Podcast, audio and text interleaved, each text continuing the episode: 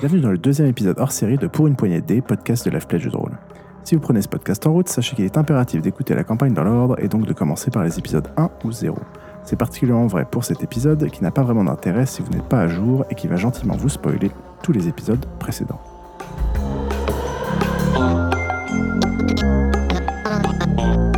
Aujourd'hui, nous allons discuter avec les experts P1PDD, deux auditeurs qui vont nous partager leurs analyses et hypothèses autour du scénario de cette première campagne. Ils ont peut-être remarqué certains détails qui vous ont échappé, ou peut-être ont-ils des connaissances de l'univers de World of Darkness qui leur permettent des déductions. Il ne reste plus qu'un seul chapitre de 3 ou 4 épisodes pour dénouer tous les mystères, il était temps de faire le point.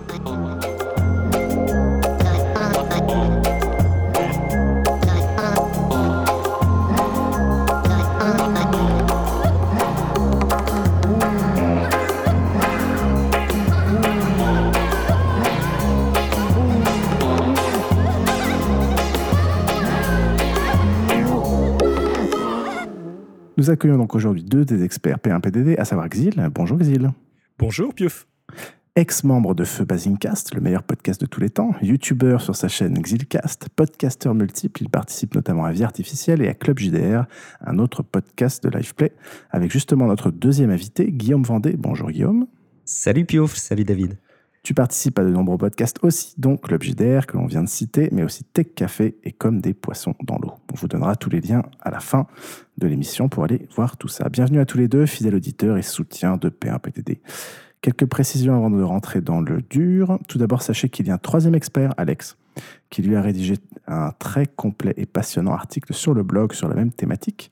L'article est déjà en ligne sur p1pdd.com et les auditeurs en débattent déjà dans les commentaires. Ensuite, je rappelle encore une fois qu'il est préférable d'être à jour pour écouter cet épisode, c'est-à-dire d'avoir écouté les 13 épisodes précédents, le dernier se concluant par l'interrogatoire et la mort de Jane de May. Et enfin, pour finir, sachez qu'exceptionnellement, cet épisode est enregistré à distance via Skype. Il est donc possible que la qualité sonore et la fluidité des échanges en souffrent légèrement. Toutes mes excuses par avance. Messieurs, il est temps d'attaquer, à moins que vous ayez quelque chose à dire avant de commencer. Ah oui, je voulais juste rajouter que tu avais oublié une, autre possibilité dans notre expertise. Il est aussi possible que les experts et que les auditeurs aient repéré euh, plein de choses que nous n'ayons pas repérées et que nous soyons de très mauvais experts. Tout à fait, je, te l'accorde. Ah, par contre, il y a, un, détail que j'ai oublié maintenant que j'y pense en, parlant avec toi. C'est aussi que tu as une connaissance... Euh, un peu plus fine de la perversité de mon esprit. Donc peut-être que tu as aussi un, insight particulier euh, en me connaissant et sachant comment je conçois un peu les scénarios. Un peu, un peu, à peine. je vous propose donc de passer en revue les principaux événements de manière chronologique et je vous laisserai les commenter. Pour finir, vous pourrez bien sûr conclure en résumant votre théorie globale. Alors, les événements. Euh, le premier n'est pas en fait un véritable événement, mais il s'agit de la première info qu'ont eu les auditeurs ainsi que les joueurs. Il s'agit du background des joueurs. À ce sujet, une petite précision. Il est important de comprendre que les joueurs n'ont pas eu accès au background des autres joueurs. Donc l'auditeur est placé dans une situation unique, car il est le seul à avoir accès à tous les backgrounds en même temps. Donc est-ce que dans les backgrounds de nos chers euh, joueurs, euh, personnages qu'ils incarnent, est-ce que vous avez remarqué des éléments euh, particuliers? Alors à chaque fois, on va commencer par... Euh, par Qu'est-ce qu'on fait? Plutôt Guillaume d'abord ou plutôt Xil d'abord? Bah, Vas-y, Guillaume, pas de souci. sauf si tu veux pas. Mais... Ah, il n'y a, pas de souci. On va commencer à chaque fois par Guillaume, alors. Je t'en prie, Guillaume. Ok ça marche. Euh, concernant les, les, backgrounds des joueurs, j'avoue que c'est le genre de, choses sur lesquelles moi j'ai du mal à placer les noms parce que j'ai toujours une mémoire assez catastrophique.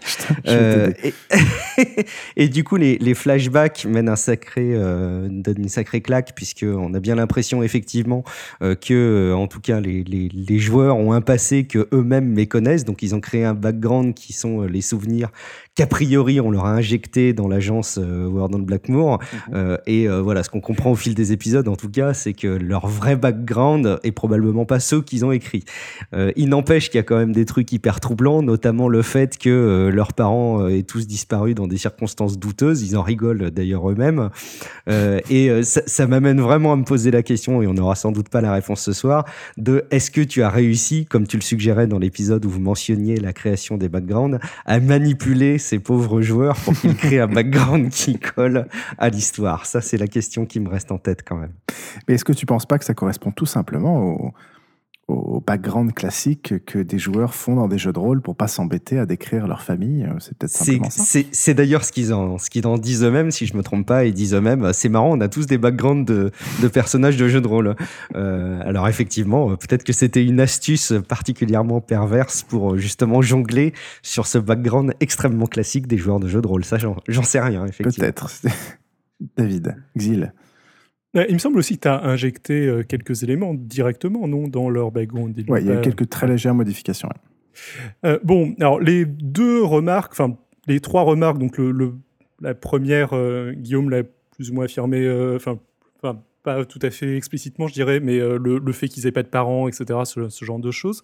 Le deuxième truc qui m'avait marqué au niveau de, enfin, ou que leurs parents soient pas des des personnes, excepté la tante d'Alicentre, euh, qu'ils puissent euh, contacter aisément, qui sont soit morts, soit disparus, soit euh, ils les ont jamais connus, ce genre de choses.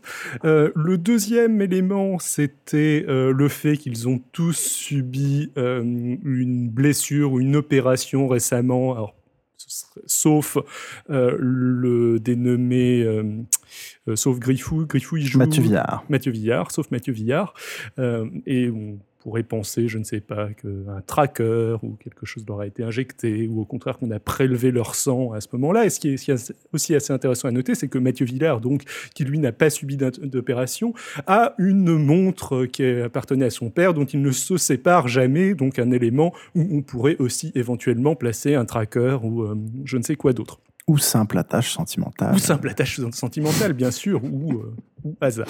Le dernier élément euh, au niveau des du background que j'avais euh, que j'avais remarqué, c'était que qui m'a beaucoup frustré, c'est que Alissandre, si je ne fais pas de bêtises, dans son background avait comme élément qu'elle tenait absolument à participer à cette mission, je ne sais je sais plus quoi, parce que c'était une occasion pour elle de rencontrer Mathieu Villard, qui avait des informations sur sa famille, information qu'elle voulait absolument obtenir et que Alissandre n'a, à ma connaissance, jamais demandé à Mathieu Villard, ce qui a créé une, une grande frustration euh, chez moi. J'aurais bien aimé. Euh, à sa décharge, dans les premiers épisodes, euh, elle essaye maladroitement d'engager une certaine conversation en mode un peu obvious. mais comme il n'y a pas de retour, enfin comme si elle pensait que ce serait aussi simple et que la partie en face savait qu'il devait parler de choses. Et résultat, comme ça va pas plus loin automatiquement, au final, elle l'oublie et, elle aborde plus vraiment le sujet. Je, peux faire un, un, petit aparté sur euh, au-delà des sujets qu'on aborde là, du, de la construction de l'histoire euh, pour euh, le jeu de rôle en général. Je pense que c'est aussi de très bons exemples de background en termes de format. Alors peut-être pas sur l'aspect caricatural du fait qu'ils n'ont pas de famille, hein, mais sur l'aspect format, je pense que ça peut être un très bon exemple pour ceux qui découvrent le jeu de rôle d'un background fouillé et qui pour autant représente pas 10 pages Word écrites en police 8 de manière très dense. Donc ça, ça me paraît être un très bon équilibre qui peut servir d'exemple pour ceux qui découvrent le jeu de rôle. Tout à fait. Alors ça, c'est une des raisons pour lesquelles c'est comme ça, pour rendre euh, César ce qui appartient à César. Une partie des membres de l'équipe euh, sont journalistes, euh, et donc une capacité de synthèse qui fait que voilà, c'est clair et en même temps fouillé, en même temps détaillé. Et ça, c'est pas moi qui ai influencé ça, quoi. Ok, donc on a fait le tour des backgrounds des joueurs. Dans le background, il y a aussi le background de l'agence. Euh, qui donc est décrit dans un PDF qui est disponible sur le site web, sur p1pdd.com, et aussi dans l'épisode 0, qui est en fait la lecture de ce, de ce PDF qui décrit un peu comment est-ce que l'agence fonctionne et les différentes personnes qui y travaillent. Est-ce que vous avez remarqué des, des éléments euh, dans ce document, Guillaume? Alors moi j'avais euh, relevé euh, pas, pas, pas, tant dans les dans le, dans le, document en tant que tel mais de manière générale dans le jeu. Euh, moi il y a un truc que j'ai relevé et en parcourant en diagonale tout à l'heure l'article qui est diffusé sur sur ton blog, ça m'a confirmé ces, ces, petites réflexions, c'est qu'il y a un des deux fondateurs de l'agence qui est mentionné tout du long mais qui n'est jamais impliqué, qui n'est jamais sauf erreur présent dans aucune vision et qui semble pas être vraiment suspect, c'est Ward. Et au contraire, parmi les, suspects, il y a carrément euh, Blackmore qui, lui, est en permanence euh, en trame de fond présent. Et, si jamais on devait se mettre dans l'esprit qu'il y a une entité un peu noire, une entité un peu blanche dans euh, les, corps dirigeants de l'agence, on pourrait imaginer que, que ça se répartisse de la, de la manière suivante. Et, après, je suis, je suis juste un petit peu bluffé. Là, ça rejoint une autre question que, que je te poserai sans doute ou que tu verras réapparaître tout au long de l'épisode. par rapport à la construction du scénario Est-ce que tout était prévu au départ? C'est juste Maxime Leroy qui est le, personnage secondaire par définition, euh, qui prête à sourire tout au début, et euh, c'est à se demander si euh, les MJ a transformé ce personnage secondaire en personnage important ou au contraire tout était prévu depuis le début. Ça commence. Tu vois, je commence à poser la question. alors, je vais tout de suite répondre à cette question. oui, tout est prévu depuis le début. Euh, dans les moindres détails. Euh, il y a quelques parties d'improvisation euh, nécessaires parce qu'évidemment, les, personnages font des actions qui n'étaient pas prévues, ont des réactions qui n'étaient pas du tout prévues. Donc, pour pouvoir. Le scénario demande une cohérence extrêmement forte. comme le scénario est complexe, s'il y a la moindre incohérence, les joueurs ne vont pas à la fin comprendre ou, résoudre l'enquête parce que la moindre incohérence les emmènerait vers une fausse piste. Mmh. donc le truc doit être hyper cohérent et Ensuite, à partir du moment où j'ai fait une trame et un scénario qui est à peu près cohérent, c'est assez facile d'improviser autour parce que de toute façon, il suffit que je réfléchisse aux, réactions qu'auraient les personnages à ce moment-là, les, PNJ à ce moment-là. Comment est-ce que tous ces gens-là réagiraient étant donné que étant donné que tout est bien construit derrière, entre guillemets. Donc en fait, c'est assez facile de, pour moi, je trouve, en tant qu'MJ, de gérer des situations et de, gérer un scénario à partir du moment où euh, euh, il y a une vraie cohérence derrière parce qu'il suffit d'avoir les, réactions logiques. Euh, la seule partie qui a été un peu compliquée à, improviser, c'était l'interrogatoire de, Jane DeMay. Euh, parce qu'ils s'y sont pris d'une façon assez intéressante. Et pour le coup, les gens comprendront une fois que le scénario sera terminé, peut-être s'ils réécoutent cette partie-là. Euh, mais ça a impliqué pas mal de, enfin, bah, beaucoup de réflexions de, ma part pour que ce soit cohérent et qu'elle réagisse bien. Mais en tout cas, tout est prévu depuis le début. On, sent que soit Jeanne de May euh, bafouille, soit que tu essayes effectivement de construire les choses, ou alors j'interprète complètement. Non, c'est euh, vrai, là, je, le dis d'ailleurs, je crois que j'assume totalement, je leur dis bien, euh, voilà, c'est une scène qui est compliquée, je réfléchis, je fais des pauses, pour être sûr que, ce que la réaction est cohérente avec tout, tout ce qui serait passé. Voilà. C'est les réseaux de neurones du robot qui bug un peu. Exil sur l'agence Warden Blackmore. Bah, sur l'agence, c'est quelque chose sur lequel j'ai moins de choses à dire. C'est un background dans lequel j'ai déjà un petit peu par le passé évolué avec toi, me semble-t-il, mais euh, auquel j'ai peut-être parce qu'il m'était euh, familier pour le coup, moins attaché d'importance. Et je pense que ce que euh, Guillaume a relevé et ce que Alex a relevé, qui est du même ordre, sont sûrement importants pour la, pour la suite du scénario. Enfin, j'ai des réflexions sur Warden Blackmore, mais qui vont venir avec, avec, les, avec les événements futurs qui vont arriver pas, euh, Alors, sont pas basés sur, le, sur ce background que tu as lu dans l'épisode 0. En effet, pour préciser, il faut comprendre que l'immense majorité du background de l'agence euh, vient en fait d'un casus belli euh, qui, qui, en fait pour qui a été conçu pour Enigma, enfin la version basique. Donc le jeu de rôle basique, Enigma, qui est en fait une sorte de Cthulhu simplifié, voilà, gratos. Euh, et qui développe une sorte de background un peu à la X-Files avec une, une société d'enquête qui s'appelle l'agence Warden Blackmore. Et donc, on avait joué avec ça un peu il y a, très très longtemps et c'était la base d'un de mes personnages euh, sur un très très vieux jeu de rôle. Et donc, j'ai simplement repris ce background-là en changeant évidemment des, éléments euh, pour avoir quelque chose d'un peu fouillé de base pour pouvoir me concentrer sur le reste du scénario. Quoi. C'est un, c'est un background qu'on s'attend probablement pas à avoir pour euh, une campagne dans le monde des ténèbres, mais et pour cause, euh, on en revient à cette idée de départ où les joueurs, et j'avais commenté en ce sens, vous aviez fait déjà un, épisode euh, méta-jeu où, j'avais pu poser la question, où, tu l'avais retranscrite, mhm. mais ils, ils étaient pas au courant que c'était le monde des ténèbres, ou en tout cas ils avaient pas tilté. Et, et j'avoue que ce background appliqué au monde des ténèbres, au début je me suis dit, quoi, c'est, c'est bizarre, et, et en fait ça ça fonctionne vachement bien, effectivement. C'est un peu fait exprès. Et c'était aussi un peu le but de les dérouter dans le sens où Euh, tout d'un coup, il, il débarque. Enfin, je leur avais vraiment tout imprimé. J'avais fait un beau livret où j'avais fait les illustrations, géré la mise en page, etc. La pression. Euh, donc, en fait, tout- bah, surtout tout d'un coup, ils avaient un énorme background. Euh, et en fait, en une session de jeu, tout vole en éclats. Et en fait, ils vont pas du tout vivre le truc qu'ils qui s'attendaient à vivre. Et plus il y a eu d'investissement de leur part dans leur background et dans le, le background du, du jeu d'une manière générale, moins ils s'y attendaient parce qu'ils pensaient pas que tout ça allait être mis en cause euh, immédiatement. Quoi. Donc, c'est une façon de les, les dérouter aussi un petit peu. Quoi.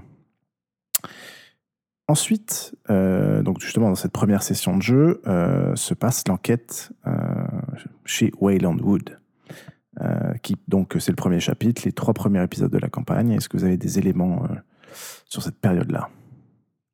Alors, moi, j'irais reprendre un petit peu. euh, je, je- j'espère pas me tromper. Je crois, je sais pas si c'est un pseudo ou son vrai nom. C'est Joe Martini sur la page Facebook de P1PDD, ou, ou peut-être que vous connaissez, j'en sais rien. Mais en tout cas, qui avait commenté, il avait dit Je pense que cette scène euh, n'a comme autre objectif que euh, d'amener les joueurs, euh, bon, en gros, à les mettre en scène euh, pour les amener après euh, à, la scène qu'on va redécrire juste après de l'étreinte. J'en sais rien. À, ce stade, moi, j'ai vraiment effectivement euh, l'idée que tu as construit cette scène pour les plonger dans un univers d'enquête et pour encore approfondir ce que tu viens de décrire, c'est-à-dire les mettre dans un environnement où ils sont à des lieux de pensée qui jouent au monde des ténèbres, quoi. Euh, histoire d'enfoncer encore un peu plus l'idée que malgré le fait que leurs fiches de personnages contiennent en gros le mot vampire en haut, eh ben, euh, ce sont de vrais enquêteurs. Alors, je me trompe peut-être, mais à part la présence et et les attitudes de Maxime Leroy qui sont pas non plus euh, hyper euh, hyper importantes pour euh, ce qui se déroule finalement enfin de mon point de vue j'irais un petit peu dans ce sens-là aussi je sais pas si c'est ton cas David non, pas mieux. Je pense en effet que c'est essentiellement de la mise en situation, un petit peu de d'introduction et que, excepté ce qui se passe à la fin, bien sûr, ça n'a pas d'importance capitale sur le, reste, sur le reste du scénario. Par contre, ce que j'ai trouvé assez bien vu, c'est le fait que en tant que euh, en tant que joueurs, eux, euh, bah, sont en train de vivre euh, une aventure d'enquête et sont, euh, sont à fond dedans. Mais en tant qu'auditeur, il y a une espèce de double piège, c'est qu'on se demande quand est-ce qu'ils vont se faire étreindre ou quand est-ce que le, le monde des ténèbres va véritablement apparaître là-dedans et tu donnes pas mal de fausses pistes à ce niveau-là. Euh, C'est-à-dire que le coup de le coup de des skins qui sont en train de faire de la drogue au fin fond de la forêt euh, avec euh, la fumée qui s'échappe, bah, euh, en vivant le truc, on a pas mal l'impression, en écoutant le, le, le scénar, on a pas mal l'impression que ça va être là le truc surnaturel qui va apparaître et finalement non. Et ça, c'est particulièrement bien vu. Voilà. Moi, j'avais- jeter des fleurs. Moi, j'a- j'avais un- j'avais une autre euh, impression, maintenant que tu dis ça, euh, David. C'est Il y, avait des agressions qui avaient lieu où clairement on avait l'impression que c'était des loups-garous qui déchiquetaient les, les employés. Et euh, ayant joué très longtemps à, à loup-garou, je m'imaginais très très bien que euh, cette entreprise était peut-être euh, une espèce de succursale de Pantex et que euh, et qu'il y avait des loups-garous qui venaient euh, euh, qui venaient agresser. Mais j'aurais finalement, je trouvais ça peut-être un peu facile hein, ou un peu évident. Je sais pas. Ah, Ça n'empêche pas que peut-être que Wayland Wood est une succursale de, de la Partex. Surtout quand on voit ce qui s'est passé. euh, c'est typiquement assez proche de ça quand tu regardes l'historique de ce qui s'est passé en. Je crois que c'était en, en Amérique du Sud, euh, dans des histoires de, de forêts vierges où ils exploitent des forêts et il y a plein d'accidents qui se passent. C'est typiquement sur ce type de, ce type de choses. Mais c'est d'une certaine manière, euh, c'est en effet, on en pourra en reparler là, une fois que le scénario sera conclu. Euh, mais il y a potentiellement des liens, en effet, euh, derrière ça. Arrive euh, la fin de l'épisode 3, qui est donc l'étreinte, l'arrivée au gîte, l'étreinte et la rencontre avec le duc de Longvilliers, et qui est un peu un moment clé. Est-ce que là-dessus, vous avez des éléments? Bon, ce serait, ce serait, je pense, un peu surfait, effectivement, de dire que c'est l'épisode qui fait charnière entre avant et après, ça c'est clair. Euh, j'ai une petite question euh, préalable. J'ai trouvé un Jean-Bertrand de Longvilliers sur LinkedIn, c'est pas un ami à toi C'est mon cousin Germain. Ah bah voilà. Euh, toute blague mise à part, euh, et moi l'impression que j'ai à ce stade, et pas sur le coup, encore une fois, hein, mais vraiment en, remettant ça en perspective de, ce qui s'est passé après, euh, c'est vraiment que ça me donnait l'impression que ce, duc, euh, c'était une espèce de lion qui avait été enfermé dans les caves de Warden Blackmoor et qui avait été mis complètement affamé dans cette maison pour bah, du coup pour étreindre clairement les joueurs. Alors, il y a, malgré tout une petite question que je me pose par rapport à ça, et je crois que d'ailleurs la question a été relevée à plusieurs reprises, c'est comment l'agence aurait pu réussir à capturer ce, mec-là, qui a pas l'air d'être un gogol non plus, euh, qui est plutôt un, grand ancien. Euh, le fait qu'il soit euh, complètement affamé et qu'on lui ait juste jeté un chat dans la maison pour le nourrir un tout petit peu pour qu'il soit juste à même d'attaquer les joueurs, ça, paraissait aussi assez évident. J'ai des trous dans la mémoire au niveau de l'étreinte. Mmh. il me semblait que euh, pour étreindre un, vampire, il fallait le vider de son sang et lui faire boire euh, du sang du, du, du, cire en question. C'est exactement ça, ouais. Et, donc, je me, je me reposais la question comment est-ce qu'ils auraient pu ingérer, et sauf à ce que j'ai raté quelque chose de très très évident, auquel cas je vais passer euh, pour un idiot fini, mais comment est-ce qu'ils ont pu boire le sang euh, de ce duc euh, Est-ce que ça veut dire que c'est l'agence qui leur a fait boire le sang du duc qui était conservé Ça m'a posé plein de questions en fait. Alors, ce qui est sûr, c'est que quand on ne connaît pas en effet le monde des ténèbres, on se... et c'était fait exprès, c'est-à-dire que les, les, les, les, personnes se disent juste, bah voilà, on s'est fait bouffer par un vampire, on devient vampire, et sur le moment, on se pose pas de questions, quoi. Mhm. quand, quand, on connaît, comme tu, tu, toi, un peu mieux comment se passent les treintes, et, et non, c'est pas aussi simple que ça. Donc en fait, c'était fait exprès dans le sens où je savais qu'il allait pas trop se poser de la question sur le moment, euh, mais que les personnes qui connaissaient l'univers, ou eux, en se renseignant plus tard, ce qu'ils n'ont pas trop fait d'ailleurs, euh, sur le sujet, euh, pourraient se rendre compte beaucoup plus tard qu'en fait, peut-être que c'était un peu plus compliqué que ça. Ils ont dû le faire, il me semble, mais c'était peut-être un peu éloigné par rapport à l'étreinte. Je ne sais plus s'ils ont fait une recherche pour vraiment savoir comment, euh, comment on étreint et résultat, euh, les conclusions qu'ils pouvaient tirer par rapport à ça. Je, t'avoue que je me, me souviens plus hmm. exactement. Xil alors, plusieurs choses. Euh, je vais déjà commencer par euh, énoncer une hypothèse à laquelle je ne crois absolument pas, mais euh, qui, est, assez rigolote. c'est que, à moins que je fasse une grosse erreur, on n'a pas de réelle preuve que Longvilliers soit véritablement mort. le, il me semble que les, les, PJ trouvent un tas de cendres quand ils se, quand ils se réveillent, avec la, bague de Longvilliers au milieu du tas de cendres, donc un, un indice pour éventuellement prouver euh, au prince de Paris que euh, son fidèle ami était leur sire et que son fidèle ami est mort. Mais on n'a absolument aucune preuve que les PJ soient, enfin que le, le sire en question soit mort. Donc une autre possibilité qu'on avait évoquée quand on en discutait avec Alex, c'était le fait que Longvilliers bosse de son plein gré avec Warden Blackmore. Je j'y crois pas pour euh, une multiplicité de multiplicité d'autres raisons, mais c'est aussi euh, c'est aussi possible. Si euh, il a été donc l'avantage de cette solution, c'est que ça réglerait la question de l'étreinte. Ce serait un vampire complètement volontaire qui aurait bah, étreint les quatre les quatre PJ. Je ne sais pas, il jouait la frénésie au début et une fois qu'il les a qu'il les a neutralisés, il les a étreints de son plein gré et ça a pas posé de problème, ça, ça a pas posé de souci.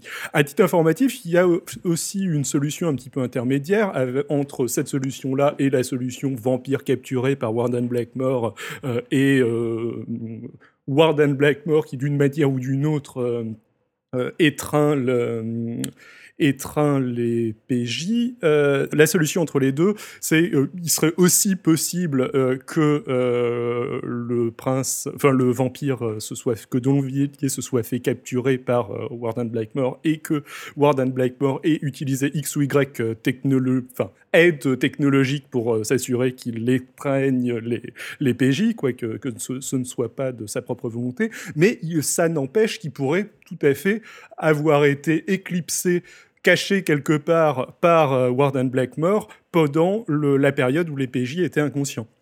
Mm. C'est-à-dire même dans, la, même dans l'hypothèse où euh, euh, il s'est fait capturer, on ne peut pas être sûr à 100% que, que le, qu'il, soit mort, et ça ferait d'ailleurs après tout relativement sens si Warden Blackmore a les moyens de capturer un vampire et de le forcer à étreindre des humains par, pour X ou Y raison. Après tout, pourquoi le buterait-il après, avoir, après avoir fait étreindre, étreindre le PJ Après, bon, il y a en effet la question de comment est-ce que l'étreinte s'est passée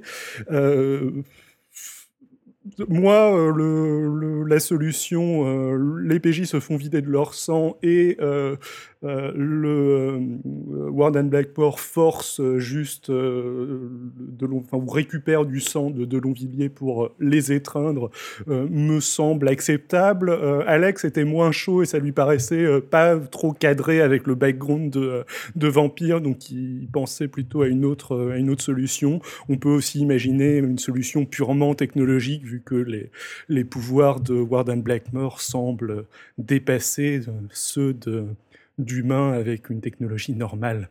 Bah, disons qu'il y a toujours deux visions. Il y a la vision un petit peu romantique. Euh, est-ce que le vampirisme euh, est une malédiction euh, qui se, qui se transmet forcément du, sang donné par le cire dans une sorte de rituel à son enfant vidé de son sang? Et de l'autre côté, est-ce que c'est un virus, une version... Hmm une version totalement euh, technologisée et pragmatique des choses. Et ce que j'aime bien dans, World of Darkness, c'est que, notamment dans le background de, Mage, euh, et dans World of Darkness d'une manière générale, c'est qu'il arrive à vraiment euh, conjuguer tout ça. C'est-à-dire que mm. ce que certains considèrent comme de la magie, bah, pour eux c'est de la magie, pour ce que d'autres ce que d'autres considèrent comme la technologie, bah, c'est de la technologie. Alors, on peut peut-être, maintenant que tu parles de mage, enchaîner sur un petit, un petit truc. Euh, c'est que les pouvoirs de Warden Blackmore, euh, technologie euh, hyper avancée au niveau de la caméra, moyen peut-être de capturer et manipuler des vampires, moyen de contrôler des objets technologiques à distance,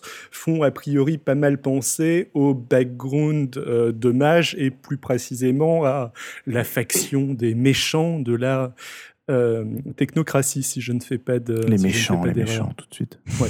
Alors, je, je, maîtrise très mal hein, le, background de, le background de Mage. Pour le coup, c'était, euh, c'était, euh, c'est plus Alex qui le, qui le Je crois que c'est moi qui avais pensé à la technocratie. Le, premier lui avait pensé au Mage en général, mais c'est lui qui a largement validé le truc. Je peux pas tellement en dire plus, mais il avait l'air de trouver que ça cadrait pas mal. Mm.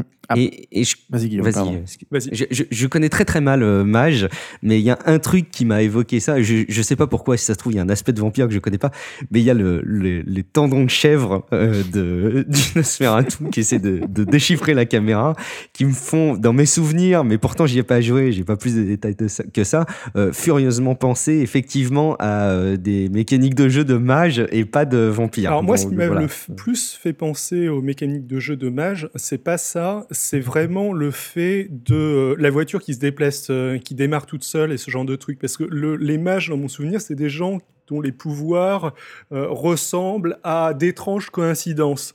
Et la voiture qui démarre toute seule ou ce genre de truc, c'est tout à fait le genre d'étranges coïncidences qu'exploitent les, les mages. D'étranges coïncidences qui ne sont pas d'étranges coïncidences, en fait. C'est de la magie. Ah, ne dis pas ça, sinon le paradoxe va voilà, t'atteindre. Euh, en effet, après, il n'y a pas forcément tous les détails euh, concernant le JT. les, en fait, les PJ se sont assez rapidement éclipsés sans forcément pousser au bout leur investigation du moment. Euh, alors, des charges, vraiment, le scénario est vraiment construit comme quelque chose de très surprenant, avec des tracks, de toujours les mettre dans des situations où ils vont être mal à l'aise en urgence et dans l'inconnu. Euh, donc forcément, ils n'ont pas beaucoup étudié euh, cette scène-là. Euh, mais il y avait quand même quelques, quelques petits indices, quelques petites informations qui étaient, qui étaient distillées du côté du gîte. Est-ce qu'on a fini pour cette partie-là? Moi, j'ai un point complémentaire, euh, c'est que bah, y a le basculement de mon fameux, je crois que je suis amoureux hein, de, de, ce fameux Maxime Leroy, euh, puisque évidemment à ce moment-là, il disparaît, il disparaît euh, tant d'un point de vue individu que d'un point de vue identitaire, puisque par la suite ils font des recherches sur lui, ils trouvent rien. Alors en fait, avec du recul, ça me fait un petit peu rigoler parce que euh, les recherches euh, elles peuvent ne rien donner tout simplement parce que c'est peut-être un faux nom, une fausse identité. Et donc, effectivement, tu peux rechercher Maxime Leroy. Si c'est une, une, identité créée de toutes pièces, tu vas pas trouver de compte bancaire ou d'enterrement, etc.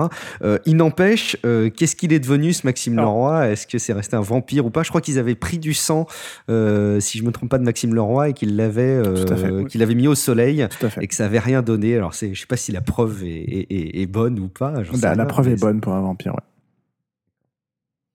Donc ça, reste un point flou. Mais a priori, Maxime Leroy avait aucune raison d'être un vampire. Il y a éventuellement un mage, euh, ou euh, peut-être n'est-il pas mort, peut-être y a-t-il un setup, même si le... sa mort était assez convaincante, je, dirais. Mais... Tout à fait. Ensuite, les PJ s'enfuient et arrive euh, une fulgurance de notre ami Griffou, alias Lucien Lancier. Euh, non, pas Lucien Lancier, euh, Mathieu Villard. Et euh, la scène de la Bastille. Alors, quelle est votre. la fusillade de la Bastille? Mathieu Villard contacte son cher ami Monsieur Blackmore, Sir George Blackmore, qui les attend dans une sorte de guet-apens à la Bastille. Est-ce que vous avez une analyse de cet événement? Alors, moi, l'analyse à chaud que je peux avoir de, cet événement, c'est que déjà, ça fait partie des événements, sauf erreur peut-être, hein, que tu n'avais pas conçu, puisque tu n'avais peut-être pas imaginé que les joueurs feraient ça. ça. se ressent dans le jeu et euh, par les discours que vous en avez autour du jeu, donc ça se ressent euh, vraiment. Par contre, effectivement, ce qui interpelle, et ce qui en même temps est probablement une grosse clé pour l'intrigue euh, générale, peut-être en tout cas à mon sens, c'est le fait que, que l'agence ben, leur tire dessus en, en pleine rue, quoi. Ce qui est assez antinomique, là encore, il y a, l'ami euh, Joe Martini sur, sur la page Facebook qui, décrit bien le sujet. Euh, il dit que c'est un, épisode qui embrouille plus qu'il ne donne à comprendre. Si World and Blackmoor, mandaté ou pas, ont voulu créer des vampires, euh, ce n'est pas pour faire du baltrap avec eux en pleine rue.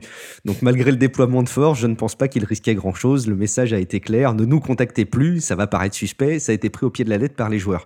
Et si on écoute évidemment les autres épisodes et qu'on continue à approfondir la théorie, euh, le fait de dire ne nous contactez plus euh, et, qu'ils ont un rôle à jouer euh, dans l'écosystème vampire, on va dire, les, personnages, ça fait du sens. C'est en tout cas la seule manière pour laquelle j'arrive à trouver du sens, effectivement, à, ce qu'il y ait un tel déchaînement de violence en public. Au final, c'est une scène qui n'était pas du tout prévue, mais en effet, elle, elle peut dire beaucoup.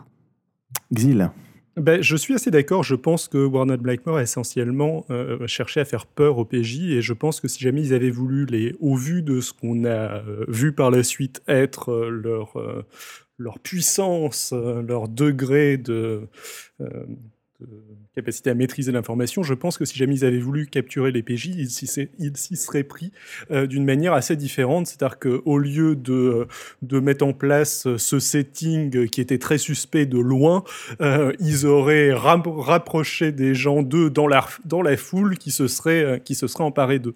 voilà. Tout à fait. Ensuite, suite à cet événement, les PJ sont récupérés par la Camarilla et rencontrent François Villon, prince de Paris. Guillaume, comment as-tu vécu cette euh, récupération? Euh, en tant qu'auditeur, très bien. Hein. Moi, j'ai tout, bien vécu, c'est très confortable. Euh, non, sur le sur l'aspect intrigue, en tout cas, il y a quand même un aspect qui est, qui est un peu louche de mon point de vue en tout cas, euh, c'est le fait que le, prince. Euh, donc il y, a une. Si, si, je me trompe pas, hein, et tu me corriges si je dis des bêtises, mais le prince a mené une enquête sur Warden Blackmoor. Euh, et en gros, ça a été classé comme étant une agence, enfin simplement à surveiller quoi.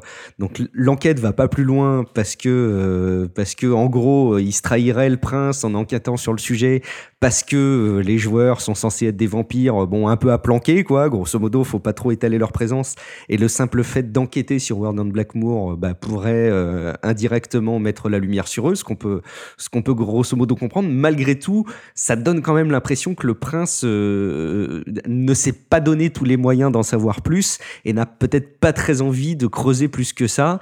Alors, à sa, décharge, ce qu'il faut comprendre dans ce, dans ce moment de, passage entre justement le, le, monde humain contemporain et le monde vampirique, c'est que il n'y a pas forcément aussi la même temporalité. Euh, quand euh, le prince de Paris dit qu'il va s'intéresser à un sujet, ouais. voilà, il n'y a pas forcément la même temporalité, d'intensité d'investigation et de. C'est peut-être des choses qui s'étalent sur plusieurs années. Ils ont pas forcément le, quand on est aussi ancien que François Villon, c'est pas, on n'a pas la même notion du temps, quoi. Ouais, tout à, fait. Décharge c'est vrai que c'est un aspect important. Euh, il y, a aussi le fait, euh, sauf erreur une fois, qu'il n'y a que Gédéon qui fait l'interface et personne s'adresse au prince lui-même. Euh, j'allais dire encore heureux, donc à la limite, il peut y avoir le filtre de, de Gédéon aussi. Et puis il y a le fait que ils ont été un peu analysés, les joueurs, par les vampires. On a été sondé leur âme et, a priori, les instances haut placées de la Camarilla parisienne ne seraient pas parvenues à détecter euh, une espèce de lavage de cerveau des joueurs. Alors, il y a probablement une explication à ça, mais c'est vrai que sur le coup, ça paraît, euh, ça paraît déroutant. Quoi. Alors, leur sang a été sondé par, euh, par le fléau qui utilise, qui est un trémère et qui utilise une, thaumaturgie du sang pour, pour analyser leur mhm. sang. Et le, uniquement le prince les sonde. Alors, pour les auditeurs, en gros, le prince de Villon est extrêmement puissant dans une discipline qui s'appelle l'ospex. Et donc, on considère qu'en gros, il est capable de lire dans les pensées de, de tout le monde, voire d'avoir un certain niveau d'omniscience, euh, d'après ce que diraient certains.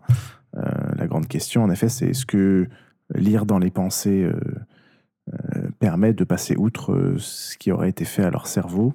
Ou au contraire, est-ce que ce qui a été fait à leur cerveau a été spécifiquement fait pour passer outre mmh cette, cette analyse-là quoi? Xil. Au passage, donc, euh, parce qu'on ne l'a pas précisé euh, véritablement pour les, pour les auditeurs, je pense que ça nous semble évident à tous les trois à ce stade, mais euh, on a donc au vu des souvenirs qui sont réapparus, des visions des PJ, on assume donc tous que Warden Blackmore a euh, brainwashé euh, le, les PJ, leur a fait oublier leur passé euh, et leur a créé un faux passé. Je pense pas qu'on l'avait précisé euh, dans le, dans le podcast euh, jusqu'à maintenant. on est tous d'accord, mais je, je c'est peut-être pas. Je ne me prononce pas. c'est peut-être pas évident pour tout le monde. donc, du coup, par conséquent, le truc qui est, le truc qui est étonnant, c'est que Villon n'ait pas vu que les PJ avaient été brainwashés. Alors, à mon avis, il y a deux possibilités euh, ici encore, enfin deux, familles de possibilités. Soit Villon euh, n'en avait pas la possibilité, soit parce que, par exemple, la technologie qui a été utilisée pour euh, brainwasher les... comment on dit brainwasher en français? Laver le cerveau des reprogrammés? C'est ça, reprogrammer. le cerveau. Euh, reprogrammer les, euh, les PJ et une technologie qui a absolument rien à voir avec les pouvoirs vampiriques et que du coup il est tellement pas habitué à, à ce qu'il voit qu'il euh, il pas, il n'a pas le skill, l'habitude pour repérer les, les petits éléments suspects qui pourraient lui faire, lui faire douter, par exemple. ou il y a encore l'autre possibilité, toujours possibilité à laquelle, à laquelle je ne crois pas, mais qui est quand même assez marrante euh, qui est que euh, on peut aussi imaginer que euh, le prince de Paris les a simplement laissés passer parce qu'il était au courant. et alors là, ça pourrait cadrer avec l'hypothèse de Longvilliers, ami du prince de Paris, qui étreint les PJ de son plein gré.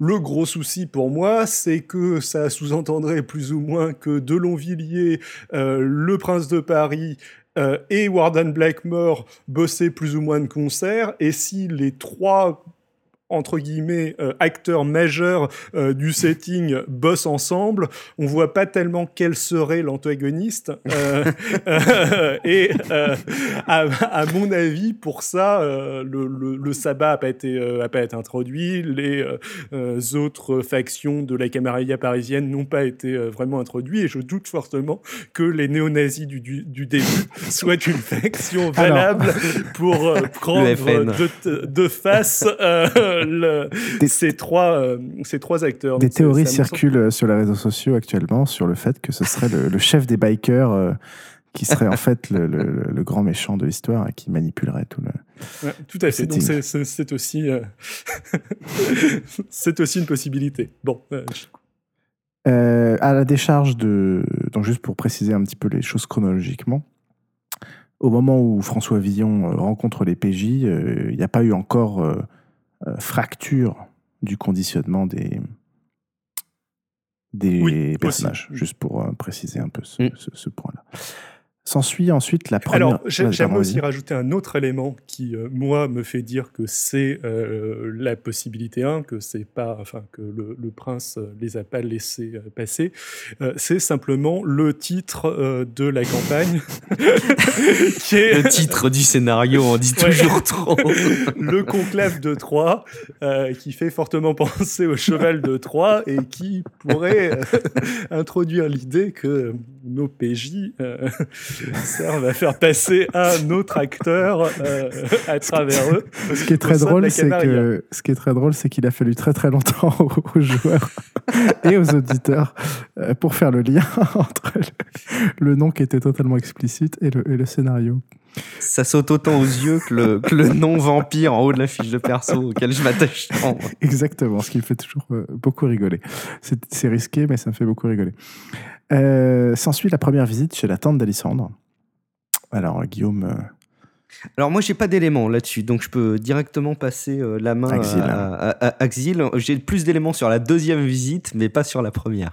Bah, euh, l'élément c'est que la tante d'Alissandre avait l'air. Euh, j'ai pas réécouté le passage en question, j'avais dit que je le ferais, mais euh, je l'ai pas fait. Euh, mais euh, il me semble que la tante d'Alissandre avait l'air fortement suspect, suspecte. Elle a cherché, un, elle a cherché à s'éclipser, vraisemblablement pour contacter Warden Blackmore.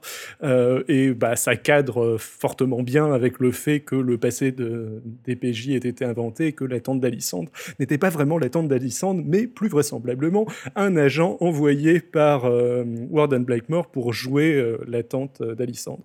Vous voyez vraiment des complots partout. Hein. C'est, Tout à fait. C'est, terrible. Hein. C'est, terrible. C'est le conspirationnisme. Exactement. Alors ensuite, euh, résultat, ensuite c'est le chapitre numéro 3, je pense, qui est l'enquête concernant Victor Blagnac, la recherche, la recherche de notre ami Claude, pas Claude Goasgen, mais du, fils Kevin Goasgen, et de la rencontre avec euh, le malcavien euh, Victor Blagnac. Est-ce que Guillaume, tu as un sentiment par rapport à ces, trois ou quatre épisodes? Ouais, alors je pense, que je suis, suis pas le seul à penser qu'évidemment, euh, l'élément scénaristique qui tourne derrière, c'est évidemment de rompre le, lavage de cerveau qui a été installé dans l'esprit des joueurs.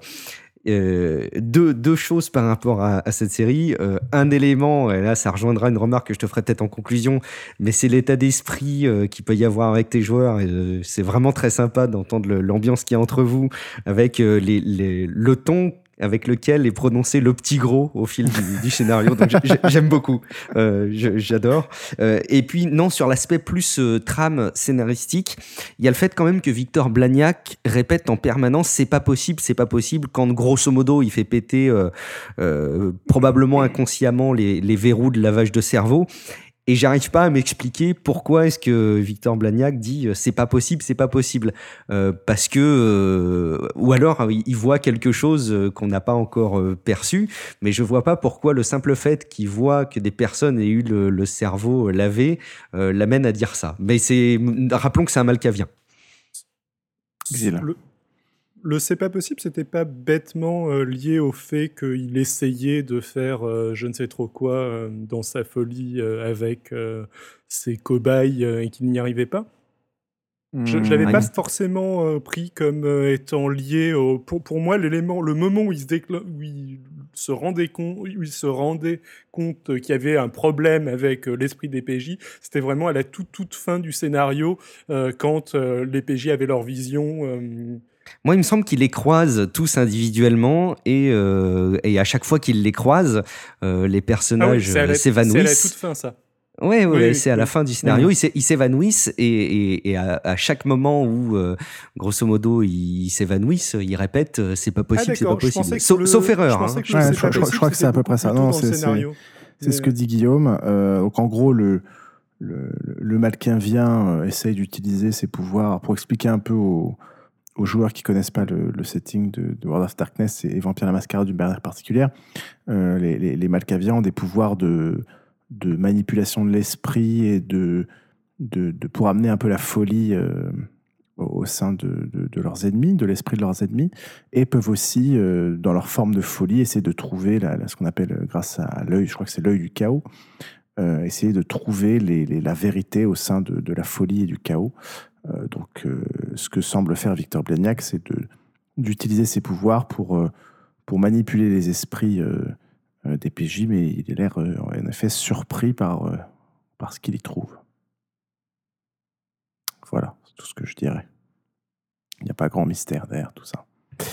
Bon. Sont déclenchées suite à ça les fameuses visions. Alors, je suppose que vous n'avez pas tous en tête. Euh, alors, si vous voulez une analyse extrêmement fine de chacune des visions de tous les PJ pendant tout le scénario, euh, je vous invite à consulter l'article d'Alex qui est très explicite là-dessus. Mais peut-être que, que vous avez repéré quelques petits éléments au sein de ces visions de votre côté. Guillaume. Alors non, moi pour ma part, je, vais abonder dans ce que je disais au tout début, c'est que je suis très mauvais pour me souvenir euh, des, des backgrounds de chacun des personnages. Non, au-delà de ça, euh, je trouvais que les visions, au-delà du fait qu'elles euh, amenaient clairement à considérer le fait que bah, il y avait une réalité alternative et, et très probablement, cette réalité, c'était leur passé qui a été effacé par un nouveau présent, on va dire. Donc ça, ça me paraissait évident, mais j'arrivais pas à me créer des analyses très concrètes sur la vie qu'aurait pu avoir chacun des personnages, et, je les sens d'ailleurs lutter. Euh, je pense que les visions sont très courtes, juste pour suggérer le fait que leurs euh, souvenirs ne sont pas les bons, mais pas suffisamment pour reconstruire le passé qui a été effacé. Tout à fait. Alors, en plus, ce qui est perturbant pour les PJ, et c'est là je trouve qu'ils arrivent à bien retranscrire euh, ce que ça donnerait dans la réalité, euh, c'est qu'ils sont vraiment investis, ils ont vraiment été investis dans la création de leur euh, background. Euh, et tout d'un coup, ce qui est intéressant, c'est que cette petite remise en question, enfin, ils jouent vraiment même, ils sont vraiment impliqués dans le fait que, mais en fait, c'est pas moi. Et, tout, d'un coup, ce qu'ils essayent de réfléchir à, à qu'est-ce que ça implique pour leur personnage et qu'est-ce que ça implique pour la vérité de ce qu'ils ont vécu, euh, ils ont une réaction aussi euh, intense, entre guillemets, de réflexion que l'aurait vraiment quelqu'un dans la réalité. Quoi. Tellement ils sont impliqués dans leur background, donc ça c'était plutôt quelque chose euh, d'agréable. Exil, est-ce que tu as des éléments sur les visions? Mmh, Alors, le Bon, euh, déjà, je me souviens plus euh, maintenant de quand il y, a, y, a eu deux visions par euh, joueur, me semble-t-il, ou trois visions, deux visions. je pense, je pense qu'il y en a eu quatre. Ah, parce que vous avez par joueur C'est pas fini. alors, je pense que maximum il y en a eu trois pour le moment. Je pense pas qu'il y en ait eu quatre. Il y en a eu trois pour le moment. Ouais. Il y en a eu, il y en a une, une à, la fin avec Victor Blagnac et deux dans la session d'après. D'accord. Donc je ne me souviens plus de quand est intervenue quelle vision. Un truc que j'avais remarqué à un moment donné, mais qui est sans doute pas si important que ça, euh, c'était qu'il y, avait une petite différence entre euh, Mathieu Villard, qui apparaissait dans certaines de ses visions comme euh, ayant, enfin, dans sa vie passée, mené des actions, on va dire, peu éthiques.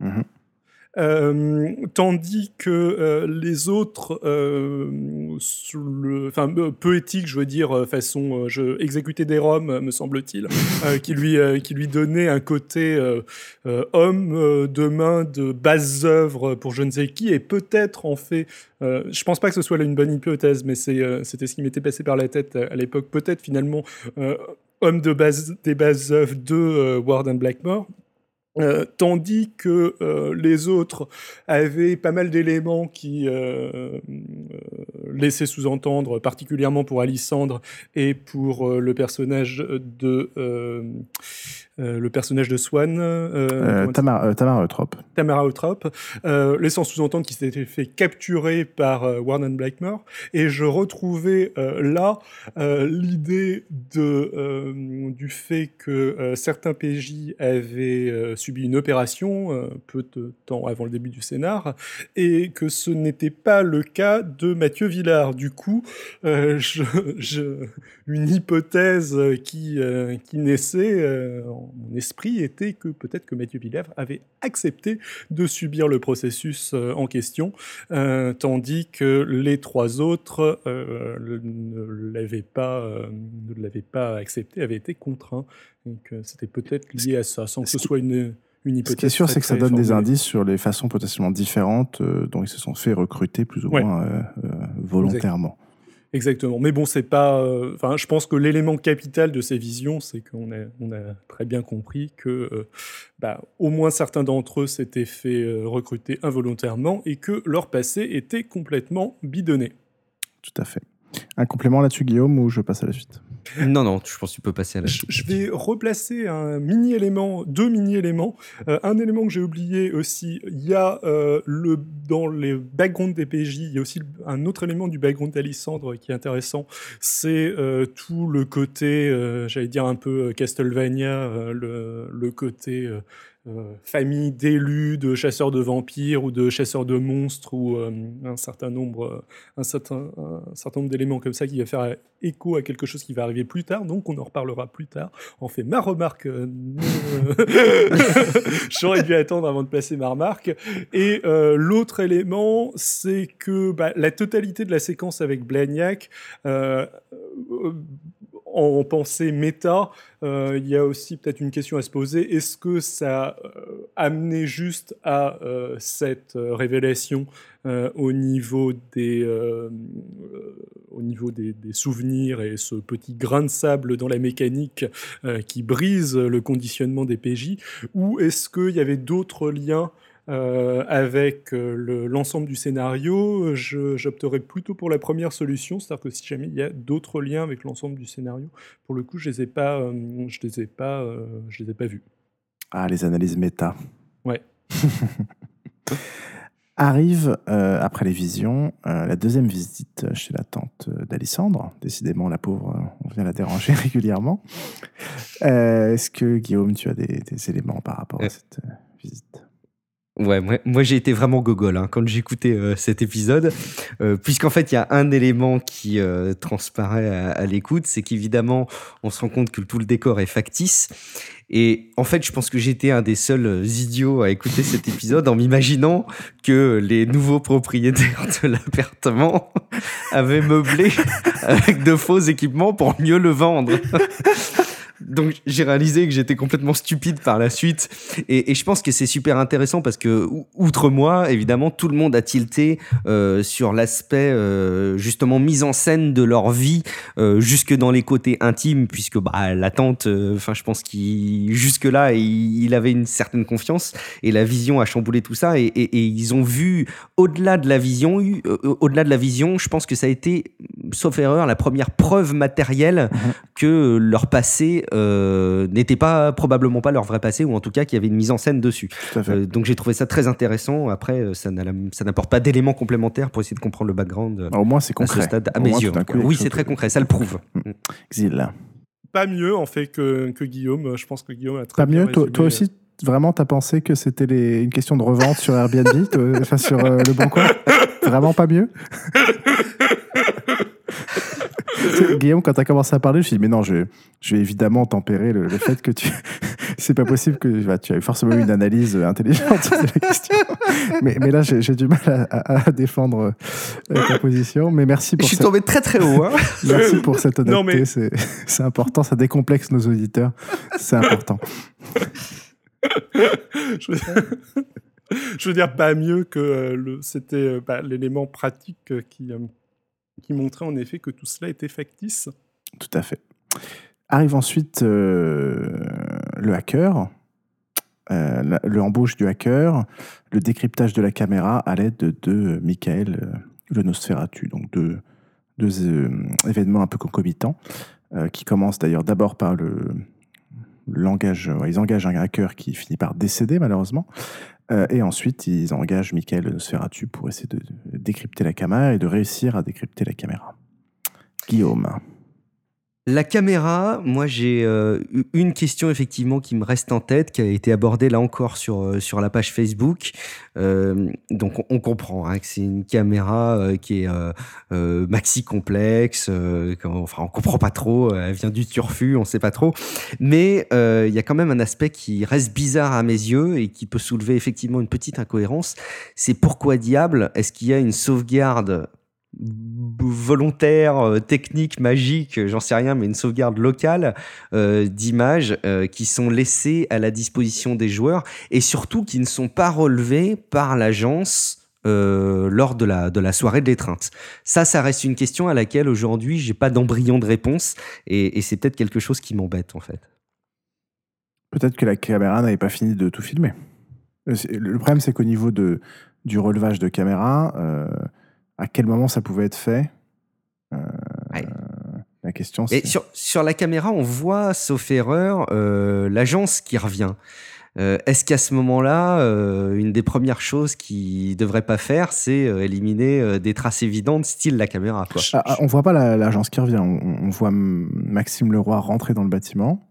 Ouais. Et ensuite, débarquent les agents de Harper et Lammer qui se ah font bouffer par, par les PJ. Et ensuite, les PJ sortent, récupèrent la caméra et s'enfuient. Ce qu'on voit par contre, c'est l'agence venir installer le setting au Avant. Début, qui est un élément qui n'aurait, à mon, à mon sens, c'était pas prévu de euh, la part de Warden Blackmore que les PJ récupèrent la, caméra, euh, parce que je ne vois pas quel est l'intérêt de euh, leur laisser cette information. Et je pense aussi que si jamais Warden Blackmore avait voulu que les PJ récupèrent, enfin, avait pris en compte euh, comme euh, élément intéressant que les PJ euh, récupèrent cette caméra, ils l'auraient pas crypté d'une manière extrêmement compliquée. Je pense que un, Warden Blackmore ne pensait pas qu'il était possible de décrypter cette caméra parce qu'ils doivent pas connaître suffisamment la société vampirique pour connaître l'existence des Nosferatu et,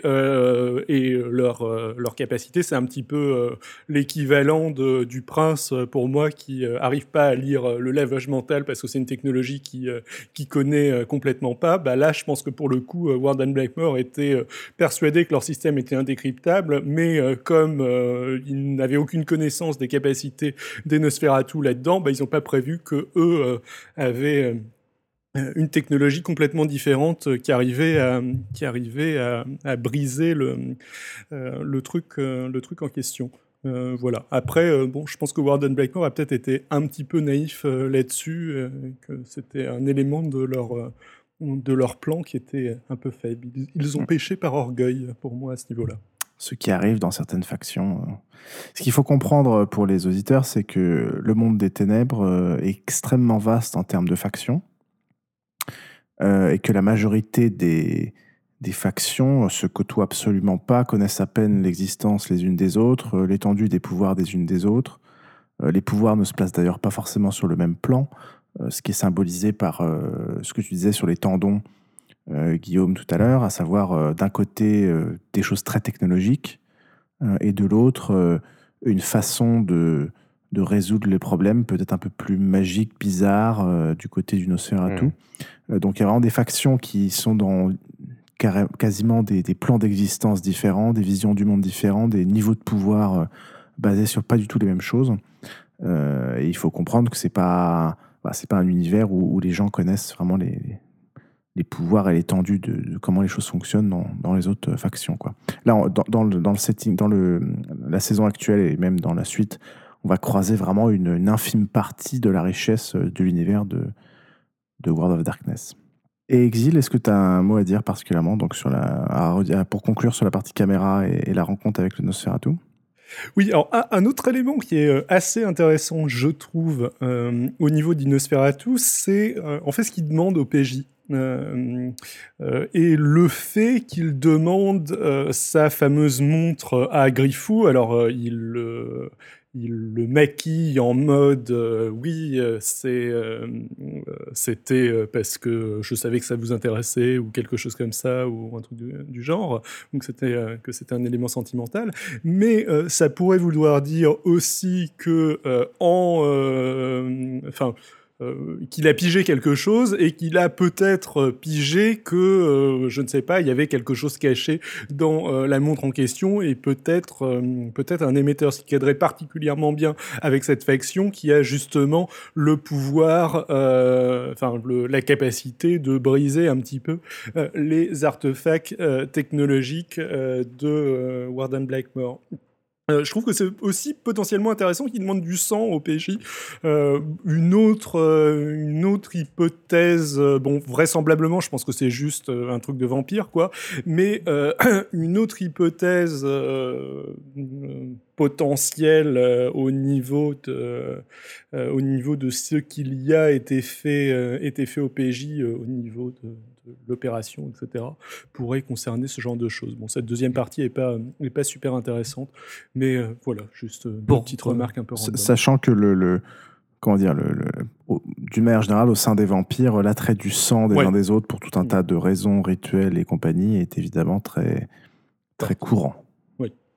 Le fait que tu évoques ça, euh, David, m'évoque le. Alors, c'est le tout dernier euh, épisode, le, le 13B, euh, qui est dispo, qui est euh, la retranscription d'un échange.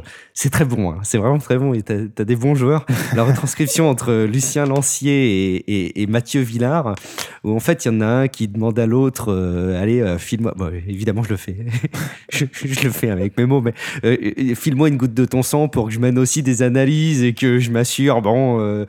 qu'on est tous raccords. Je, je sais pas trop trop ce qu'il avait derrière la tête, euh, et, ça rend vraiment les choses très intéressantes d'avoir cette méta-information, d'autant plus qu'elle est diffusée, donc j'imagine que si elle est diffusée, c'est qu'elle a un intérêt euh, particulier. Et là, mon esprit euh, s'est mis à exploser un petit peu plus en me disant, est-ce que dans sa sournoiserie euh, euh, in- in- indescriptible, euh, Piouf serait pas jusqu'à être allé préparer euh, euh, un aspect de, la, de la manipulation générale du jeu avec un de ses joueurs en amont euh, et qu'en fait il n'y aurait pas un des joueurs qui serait euh, mouillé dans l'intrigue depuis le départ. Enfin voilà, l'anecdote de la goutte de sang avec le Nosferatu m'évoquait ça aussi. Je digresse un petit peu par rapport à Alors, sur, au sur, sur la demande de, euh, sur la demande de notre ami Ateraki, donc alias Lucien Lancier, C'est louche, hein. Quand il demande ça, c'est louche. Euh, c'est louche, mais en même temps, il, voilà, il, il se posait des questions sur. euh, alors, je sais, on ne sait pas trop pourquoi il s'oriente plutôt vers un joueur que les autres. Je pense qu'il il s'expliquera euh, un peu plus tard. Euh, Mais voilà, il- on sent en tout cas que des, des questions commencent à se poser au sein des- de la tête des joueurs, euh, de savoir euh, vraiment quels sont leurs intérêts et ils commencent à prendre peur sur certains aspects et que leur amitié euh, commence potentiellement à légèrement se, se fissurer, ce qui est un peu le, ce que symbolise un petit peu cet échange, euh, cet échange de mails. Quoi. Ils commencent Mhm. même à se méfier un petit peu euh, euh, les uns des autres. Quoi. Et enfin, le dernier élément, c'est l'interrogatoire de Jen Demey, qui est donc l'épisode 13 qui se termine, euh, donc est le dernier épisode qui a, été publié. Euh, Guillaume, est-ce que tu as une, euh, des remarques à faire sur ce... Alors, je t'en ai voulu à ce moment-là. Je t'en ai voulu un petit peu parce que j'étais resté sur une vieille conception du monde des ténèbres qui ne pouvait pas associer, on va dire, science-fiction et, et- et- et monde des ténèbres. Euh, pour moi, la caméra restait effectivement un aspect plutôt, euh, plutôt intégrable dans le monde des ténèbres. J'étais plus gêné par l'idée d'avoir un cyborg. Et en fait, je remettais ça en perspective. Je pense que c'est assez con de rester sur des, des préjugés de ce type-là. Euh, D'une part, j'ai pas exploré plus que ça les éditions 20e anniversaire. Il y a peut-être plein de choses qui se sont ouvertes par rapport aux, pas aux innovations technologiques. J'en sais rien, où ça peut être le background. Et en fait, ça passe très très bien, quoi. Ça, ça, ça passe finalement très très bien. Et c'est un autre monde des ténèbres que je que je connaissais pas ou dans lequel j'ai pas joué. Et, et ça, ça fonctionnait très bien. Après. Encore une fois, sur l'aspect euh, explication, intrigue, à part confirmer que décidément ils sont bel et bien, c'est une preuve matérielle de plus, euh, d'une part qu'ils sont victimes euh, d'un complot et qui sont carrément marionnettifiés, j'oserais dire, et la deuxième preuve, c'est que décidément, l'agence Word and Blackmore a des ressources au-delà du raisonnable, quoi, au-delà de ce qu'on pouvait imaginer. Et, et- et là, il y a quelque chose qui, enfin, c'est de l'ordre de quelque chose qui nous dépasse tous, qui dépasse bien évidemment les joueurs, j'imagine, et c'est ce qui rend le truc très très intéressant. Ah, les joueurs ont été aussi euh, traumatisés que toi par euh, l'apparition euh, de cyborgs qui paraissaient ne pas du tout correspondre au setting. Euh, il- on l'entend d'ailleurs dans l'épisode puisqu'ils tapent dessus et, ils disent euh, mais si c'est un putain de robot. Et, et je trouve encore une fois ces échanges assez euh, assez géniaux quoi. Et donc sur Jane Demey, Exil, que, qu'en penses-tu? Toi aussi, as-tu tra- été traumatisé par, euh, par les cyborgs? Alors, j'ai pas été traumatisé, même si, euh, bah, peut-être entre autres parce qu'on, enfin, nous, dans notre setting euh, Monde des Ténèbres, on avait, euh, on avait mélangé pas mal de choses, des, des loups-garous, des mages. La, la mort d'un mage a d'ailleurs été un élément particulièrement épique et compliqué dans nos. Tout à fait. Le 11 septembre, le 11 septembre. Exactement. le mage en question était un PJ que d'autres PJ, en l'occurrence Pierre, ont eu du mal, mais ont finalement réussi à exécuter. Voilà, c'est assez compliqué hein, quand tu es vampire d'éliminer un mage. Pour, expliquer à Guillaume, ça, ça, a été très compliqué et, et c'était oui, quelques années avant le 11 septembre. J'avais, bon, il a fallu les localiser et après j'ai réussi à les, les trucider en, en, en, faisant cracher un Boeing 747 contre un immeuble dans lequel ils étaient. Voilà. J'espère que je n'ai inspiré personne. je, continue, je, t'en prie. euh...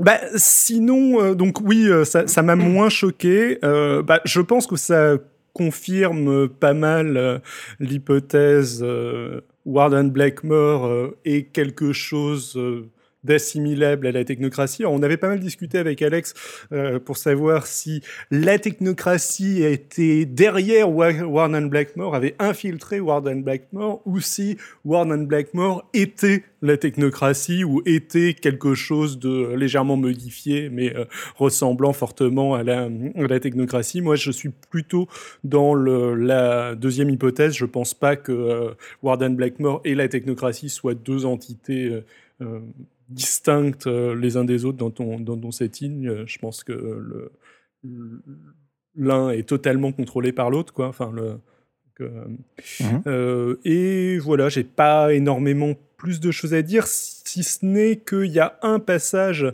qui est particulièrement intéressant, c'est que dans l'échange avec les PJ, Gêne de mai, c'est ça? Oui, c'est ça. Euh, sous-entend que Alissandre euh, ne peut pas être en vie si euh, l'opération est terminée. ce qui sous-entend du coup que bah, les PJ dans le plan imaginé par Walton Blackmore doivent mourir et peut-être pas tous les PJ, mais euh, en particulier Alissandre, et ce qui cadre pas mal avec le background d'Alissandre, euh, parlant euh, d'une histoire familiale un petit peu à la Castlevania, tournant autour de chasseurs de vampires et chasseurs de monstres. Mhm. Très bien. Tout cela amenant à se poser des questions sur pourquoi est-ce que Warden Blackmore a organisé tout ça et a euh, infiltré euh, des euh, vampires qu'il a vraisemblablement plus ou moins créés dans la Camarilla parisienne. Mhm. Bonne question, bonne question. On en arrive donc à la. T'en penses quoi, Pierre? On en arrive donc à la théorie générale. On a passé en revue les, les, principaux événements auxquels les joueurs ont participé jusque-là. si vous aviez une théorie à ce stade, de façon très résumée, comment est-ce que en quelques phrases, qu'est-ce que vous retenez de tout ça et quelle est votre hypothèse, Guillaume, hein, global? Bon, moi je pense que clairement, Warden Blackmore, pour une raison euh, qui nous échappe, et, peut-être pas la totalité de Warden Blackmore. Encore une fois, il y a une espèce de dualité euh, à laquelle je m'accroche à la tête de cette agence. Euh, je pense qu'en tout cas, il y a une intention très claire de faire chier les vampires et d'aller bouleverser un petit peu l'organisation de la Camarilla. au moins à Paris, on peut s'imaginer que s'ils arrivent à la bouleverser à une échelle géographique, ça peut avoir des répercussions à d'autres échelles. Donc, on sent qu'ils en ont gros sur la patate. On sent qu'ils ont euh, construit les choses depuis longtemps. Euh, j'ai cru comprendre que euh, le duc de Longvilliers avait disparu depuis pas mal de temps, donc ça laisse entendre qu'ils ont quand même bien planifié le, truc. et le truc en question, ce serait de profiter euh, ou en tout cas de, d'agir au moment du conclave, euh, là où euh, l'ensemble des vampires sont réunis pour foutre la merde. Alors, ça revêt deux possibilités à mon avis. Soit une possibilité très basique qui est on peut tout explorer et que les joueurs constituent une espèce de bombe euh, qui va exploser. Encore faut-il que ce soit une bombe qui ait les capacités d'être dissimulé dans des joueurs et qui permettent d'éradiquer des vampires. Bon, je, vais peut-être un petit peu loin. Euh, et après, euh, il y a une autre possibilité qui est plus monde des ténébriesque, qui est de mettre en évidence le fait que, que, que, que, la Camarilla et que le prince n'arrivent pas, en gros, à contrôler les créations de vampires, puisqu'ils en arrivent à créer ou à ne pas gérer quatre, quatre vampires de haut rang qui sont créés comme ça et, qui commencent à bah, voilà, être un petit peu présents. Donc, est-ce que ça pourrait pas bouleverser un petit peu l'organisation de la Camarilla de rendre ça public euh, et Enfin, tout ça pour ça, par contre, pour le coup, ça me paraît beaucoup, mais, euh, euh, mais pourquoi pas? Mais voilà, j'ai pas encore tous les détails, mais à mon avis, c'est clairement de foutre le dawa à l'occasion si on conclave.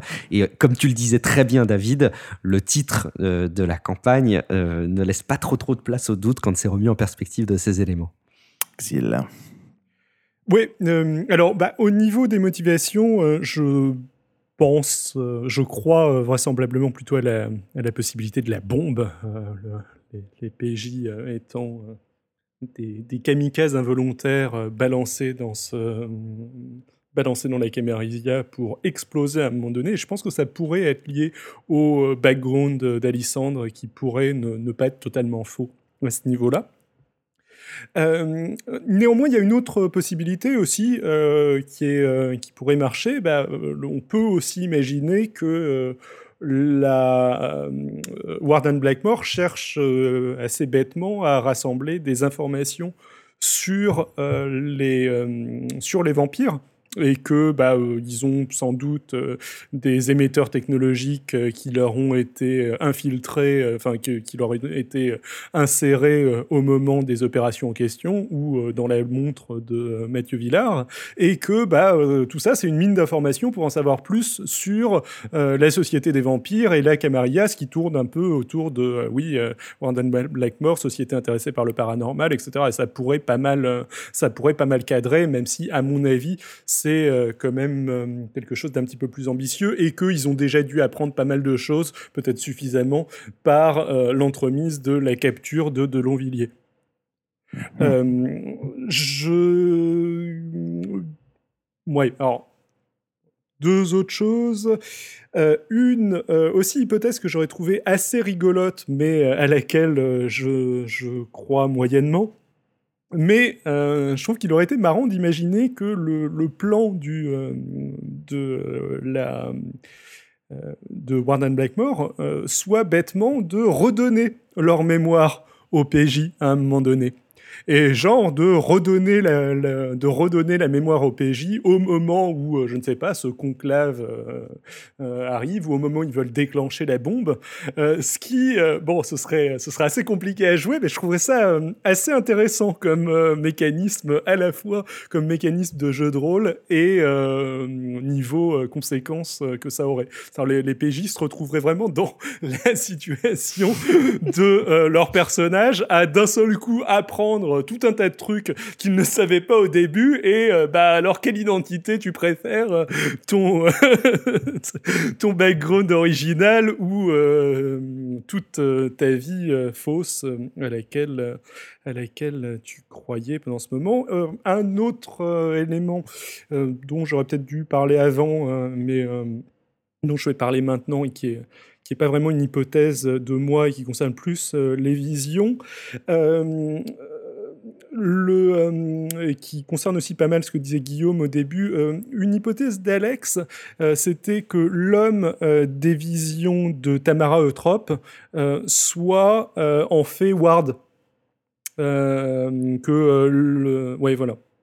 Et que Ward soit aussi Maxime Leroy, me semble-t-il. Tout à fait, c'est ce que disait Alexandre. Il avait plusieurs hypothèses sur le sujet. Voilà, alors c'est pas euh, la partie euh, du scénario. Mais enfin, un simple, un simple, stagiaire ne, ne, pourrait pas être, euh, ne pourrait pas être Monsieur Ward.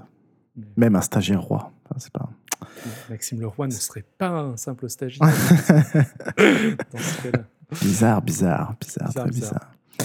Très bien, très bien. Est-ce que, avant de conclure, est-ce que vous avez des, des, questions en dehors du scénario concernant le, le podcast en général. Il y a eu déjà pas mal de questions qui avaient été remontées pendant le premier épisode hors série. Mais voilà, j'en profite si vous, personnellement, vous en avez. N'hésitez pas, Guillaume.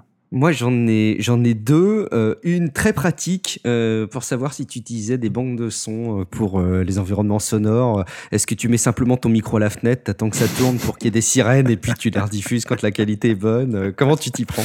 Alors, il y a une partie de l'ambiance sonore qui est involontaire. Parce que je suis sur un boulevard un petit peu bruyant, donc il y a plusieurs sirènes qui sont vraiment de, c'est donc vrai de, vraiment du, de ma rue euh, en fait, Pierre improvise, il s'adapte. Quand il y a une sirène dans sa rue, il l'introduit dans la partie. Euh. C'est un peu compliqué. Euh, et par contre, non, il y a toute une partie qui est récupérée. Alors, je t'avoue que là-dessus, j'ai jamais trouvé, j'ai pas vraiment pris le temps non plus de trouver des banques sonores vraiment efficaces, propres. Alors que, pour le coup, Swan est spécialiste du sujet parce que c'est son métier. Il est, je sais pas si on appelle ça bruiteur, mais il s'occupe de bruitage de jeux vidéo et de films, etc.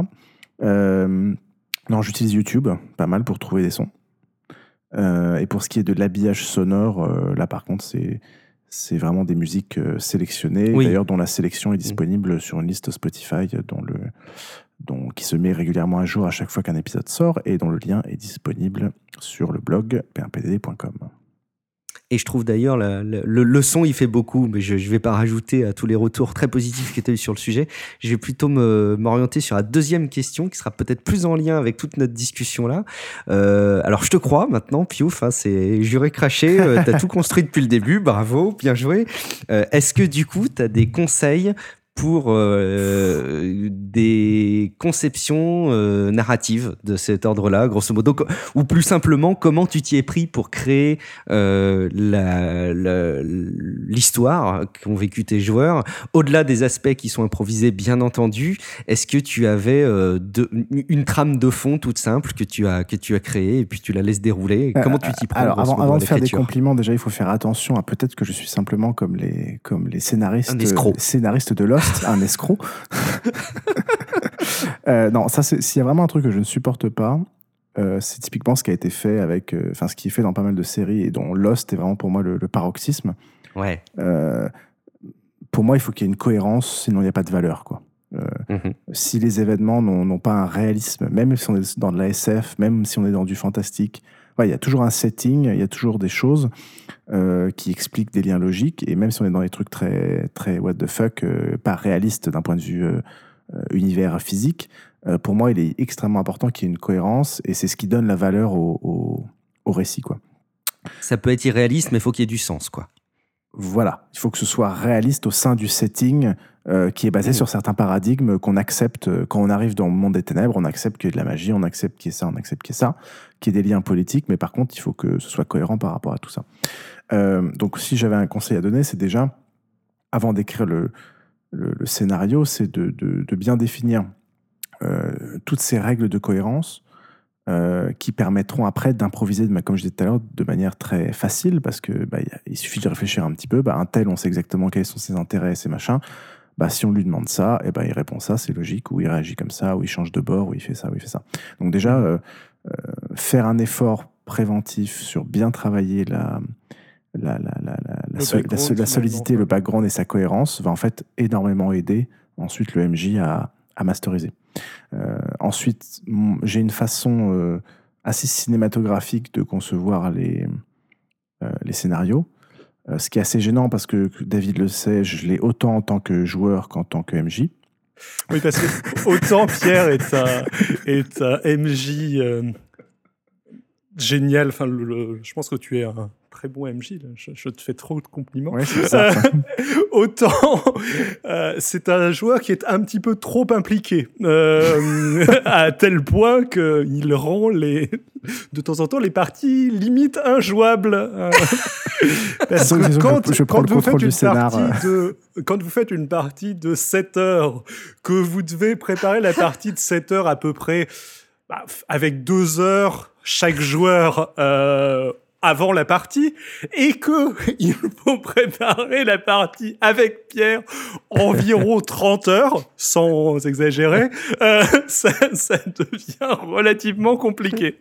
Sans qu'on se rende tous compte que c'est un psychopathe. Comme ça, c'est- Sachant que la partie va après comporter, allez, 40% d'aparté rien qu'avec toi pour le MJ Oui, Ça, disons que j'ai la fâcheuse tendance à, à pirater le, aussi le scénario du MJ pour en fait orienter les, les PJ dans un truc que j'ai moi-même plutôt conçu euh, parce que ça arrange mon personnage. vous, vous vous plaignez d'avoir des PJ qui ne sont pas assez impliqués. Euh, il peut y avoir des PJ qui sont trop impliqués. Exactement, c'est moi. Donc ça, ça fonctionne, résultat, quand on est MJ, c'est un peu plus gênant quand on est PJ, même si ça Bien revient à sûr. une, une autre forme de challenge. C'est-à-dire que quand on est PJ, bah, l'idée c'est vraiment de convaincre euh, les joueurs de, se- de, de- de nous suivre dans ces objectifs. Euh, quand on est MJ, c'est un peu la même chose, mais euh, on a, c'est moins challenging dans le sens où on a un peu plus de pouvoir, donc c'est un peu plus... euh, un peu plus facile. Mais pour répondre à ta question, en gros, j'ai une conception assez cinématographique des choses, c'est-à-dire que j'ai envie qu'il y ait certaines scènes euh, qu'il y ait certains dénouements euh, avec une représentation très cinématographique des choses. Mhm. Ensuite, je construis le scénario pour que ça, ça s'oriente un petit peu comme ça. Et après, il faut une énorme couche euh, de, autour de ça de, de, de- comment dire, de, de, solidité, euh, euh, de cohérence pour que quoi que fassent les PJ, euh, parce que je suis pas du tout non plus pour les mettre sur des rails où- dont ils peuvent pas sortir. Il y a beaucoup d'épisodes bac à sable, mais en moins, l'univers peut réagir de manière très cohérente à ce qu'ils vont faire. Donc en gros, je construis une timeline des événements. Peut-être que les PJ vont réussir à influencer cette timeline d'événements, peut-être qu'ils vont totalement s'en éloigner, peut-être qu'ils vont pas voir certains événements. Euh, Il y a plein de choses que les PJ n'ont pas fait dans, dans ce scénario. Euh, ils sont pas allés braquer euh, l'agence, Warden Blackmore, ils sont pas allés faire pas mal de choses. Euh, Après les trains, tu leur as listé d'ailleurs. Je crois qu'après, tu as arrêté de les lister. Mais... Alors, vous n'avez pas fait ça. Vous n'avez pas... Mais ce qui était très bon en, en- en enseignement, je pense. hein. Ouais, parce qu'il faut savoir que voilà, c'est des joueurs qui sont assez, euh, assez juniors, euh, certains très juniors. Et pour le coup, c'est vraiment un scénario difficile. C'est-à-dire que on s'en rend pas Mhm. forcément compte, mais euh, les mecs, euh, ils, se sont fait un background, ils sont dans un setting. euh, au bout de la fin de la première séance, euh, ils meurent et tout le setting change. Euh, Ensuite, on se rend compte que leur background, c'est peut-être pas forcément ça. Ils sont tout le temps dans un univers qu'ils comprennent pas, en train d'être poursuivis, ils comprennent pas ce qui se passe. C'est à leur décharge, c'est Mais je, pense que tes joueurs jouent plutôt bien. hein. Il n'y a, il y a pas Mm. de, Ouais. y a pas de souci. Hum, Non, parce que je répondais à Guillaume sur le fait que parfois, en effet, je listais, vous avez oublié de faire ça, vous n'avez pas fait ça. Ça me semblait important de le lister pour, euh, Bien sûr. pour que voilà, ils, ils se rendent compte aussi qu'il fallait qu'ils aient la tête froide et qu'ils fassent attention à certains aspects. En effet, d'un point de vue apprentissage, Euh, mais je leur tire le chapeau parce qu'ils sont quand même euh, bien débrouillés. Après, vous verrez à la fin si, si- comment ils se débrouillent. Mais euh, voilà. Pour répondre je ne sais pas si j'ai répondu à ta question, Guillaume. Si, si, si, très bien, bien sûr. Mais en Ouais, gros, dans, dans, l'ordre, souvent, je, je, en gros, je conçois, des, je conçois une ou deux scènes clés scénaristiques et cinématographiques qui m'intéressent. Et ensuite, je, je mets totalement de côté la façon dont le scénario va se construire et je rédige une histoire rédigée de, en dehors des PJ, comment est-ce que le background se comporte. De manière totalement Et, indépendante du PJ, en fait. Et après, bah, je mets les PJ dedans et on va voir comment est-ce qu'ils réagissent par rapport à ça. Et alors, typiquement, pour être sûr d'avoir un épisode très très long à diffuser, euh, est-ce que tu peux nous citer très rapidement les, euh, les scènes qui étaient très évidentes pour toi quand tu as construit euh, la chronique? J'imagine que l'étreinte, c'était très évident.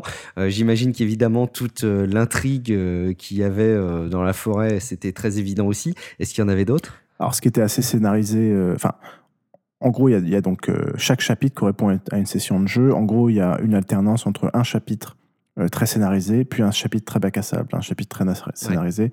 Donc, en gros, le premier, c'est l'enquête Welland Wood, c'est assez scénarisé. Euh, ils peuvent faire un peu ce qu'ils veulent pour résoudre le, problème. Il y a plein de façons de le résoudre, mais c'est vraiment le jeu de rôle classique de base, enquête. Ensuite, ils doivent fuir. Et là, euh, c'est totalement un bac à sable. Il n'y a absolument rien d'organisé, rien de prévu. C'est de la pure impro, la deuxième session. Simplement, il y a un setting, on voit ce qu'ils font, comment ils réagissent, et on voit comment l'univers va réagir. Euh, ils essayent de, de, de contacter euh, euh, Warden Blackmore. Bah, il y a l'incident de la Bastille qui se comporte. Ils commencent à foutre la merde partout dans la rue. Bon, bah, la caméra les récupère, les voit et les récupère. Voilà. En gros, c'est vraiment une Hmm. session totalement improvisée. Euh, ensuite, on tombe dans une section qui est dans une session qui est beaucoup plus euh, scénarisée, qui est une enquête encore une fois classique jeu de rôle Victor Blagnac. Et là, la scène de fin est évidemment assez, euh, euh, enfin, un petit peu prévue, prévue à l'avance. Euh, et ensuite, on retombe dans un épisode bac à sable qui a tout d'un coup, ils ont les visions. Et là, je les laisse totalement enquêter, euh, réagir, discuter entre eux. C'est principalement une session de discussion entre eux euh, sur qu'est-ce qui peut bien leur arriver. Donc là, c'est pareil, c'est de l'improvisation totale. et ensuite, on en arrive au, au dernier chapitre qui est là un petit peu plus scénarisé. Voilà, donc les scènes clés qui étaient un petit peu prévues, c'est en gros la fin de chacune des scènes euh, de sessions scénarisées, à savoir euh, l'étreinte, euh, les, les le, le, et la, rencontre avec Victor Blagnac. Et voilà. Et la scène finale dernier, de la dernière session. La mort du hacker aussi, je pense. non, non, ça c'est totalement. Ah tu l'as improvisé Ok.